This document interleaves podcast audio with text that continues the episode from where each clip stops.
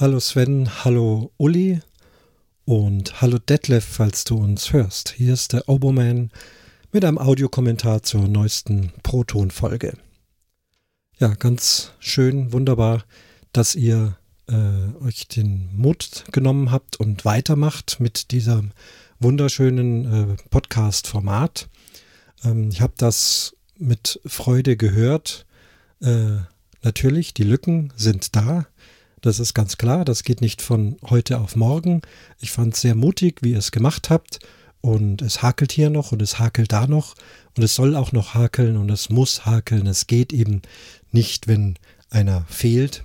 Aber auf Dauer wird sich das vermutlich einspielen und ich würde mir sehr wünschen, wenn ihr diese schöne Sendung wirklich weiterführt. Ähm, war auch äh, im Zweifel, wird es noch eine Proton-Folge geben? Ja, es gab eine. Bitte macht weiter, bitte bleibt dabei. Ähm, ich höre das mit Begeisterung. Gelegentlich ein Gast äh, hier und da für das ein oder andere Thema. Warum nicht? Ähm, fände ich eine gute Idee.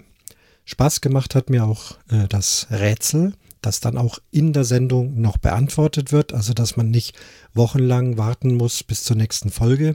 Auch das würde ich gerne haben, wenn ihr es beibehaltet.